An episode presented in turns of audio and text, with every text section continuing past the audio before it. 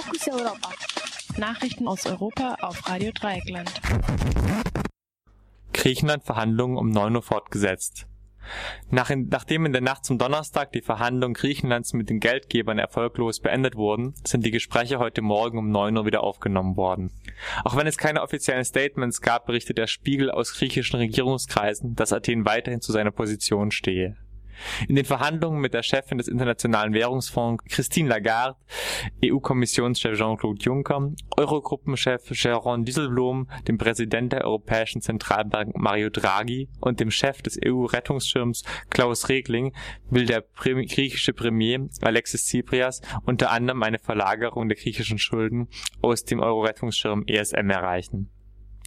Darüber hinaus geht es um die von den Geldgebern geforderte Erhöhung der Mehrwertsteuer und Senkung der Renten.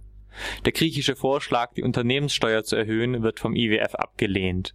Die Verhandlungen zwischen Tsipras und den sogenannten Institutionen sollen eine Vorlage für das Treffen der, EU, der Euro mit dem Finanzminister erarbeiten, das heute um 13 Uhr stattfindet.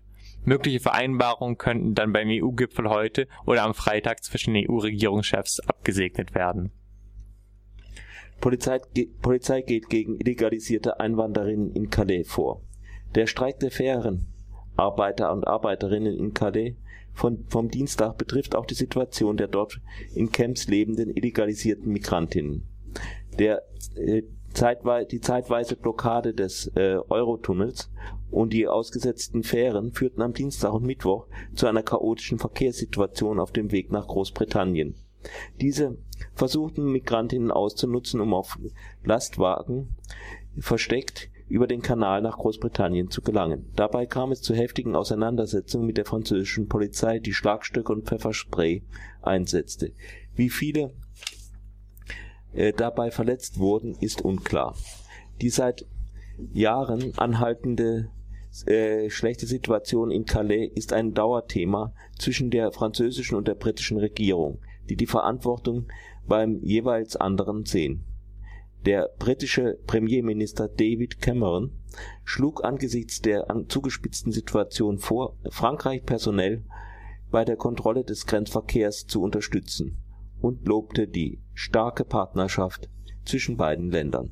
Calais Bürgermeisterin Natascha Bouchard erklärte allerdings am Dienstag, dass Großbritannien bis zuletzt bis jetzt noch keinen Penny angeboten habe, um die Stadt in ihrem Vorgehen gegen äh, Migrantinnen zu unterstützen. Cameron erklärte wiederum am Mittwoch vor dem Unterhaus, es müsse dafür Sorge getragen werden, Großbritannien zu einem weniger angenehmen Ort für Einwanderinnen zu machen.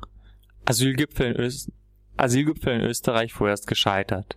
Am Mittwochabend ist der von Kanzler Werner Feimann SPÖ einberufene Asylgipfel ohne weiteren Erfolg zu Ende gegangen. Feimann hatte sich um die Einführung einer Bezirksquote, nach der Flüchtlinge auf einzelne Bezirke aufgeteilt werden sollen, bemüht, war damit aber vor allem an den von der ÖVP regierten Bundesländern gescheitert, so der Regierungschef. Diese waren am Mittwochabend nicht zu einem Kommentar bereit. Da bleibt in der überfüllten Bundesbetreuungsstelle Dreiskirchen und in der dazugehörigen Zeltlagern erst einmal alles beim Alten. Auch die als kleiner Erfolg ausgehandelten 6500 Unterbringungsplätze dürften die Situation nicht wesentlich verbessern. Nächste Woche soll mit den Bundesländern geklärt werden, wo diese Plätze entstehen. Auch die eingeladenen NGOs waren vom Ausgang des Gipfels enttäuscht. Sie hatten sich auch Erleichterung für die Gruppe der unbegleiteten minderjährigen Flüchtlinge erhofft. Britische Regierung veröffentlicht Zahlen zu Todesfällen nach Aussetzen der Sozialhilfe. In seiner wöchentlichen Befragung im Unterhaus am gestrigen Mittwoch hat äh, Premierminister Cameron angekündigt, die Statistiken zu Todesfällen nach Aussetzen der Sozialhilfe nun doch zu veröffentlichen. Dies hatten Labour-Abgeordnete bereits Ende April beantragt, waren damit aber gescheitert. Die daraufhin eingereichte Beschwerde hatte Erfolg und zwingt die Regierung jetzt dazu, eine Veröffentlichung vorzubereiten. Ein Duncan Smith, der zuständige Rentenminister, hatte die Existenz solcher Zahlen zunächst bestritten und geriet damit in die Kritik. Bis zum gestrigen Mittwoch hatten mehr als 200.000 Menschen eine Petition zur Veröffentlichung der Statistiken unterzeichnet In Großbritannien wird die Sozialhilfe unter anderem ausgesetzt, wenn Menschen von den Behörden als arbeitsfähig eingestuft werden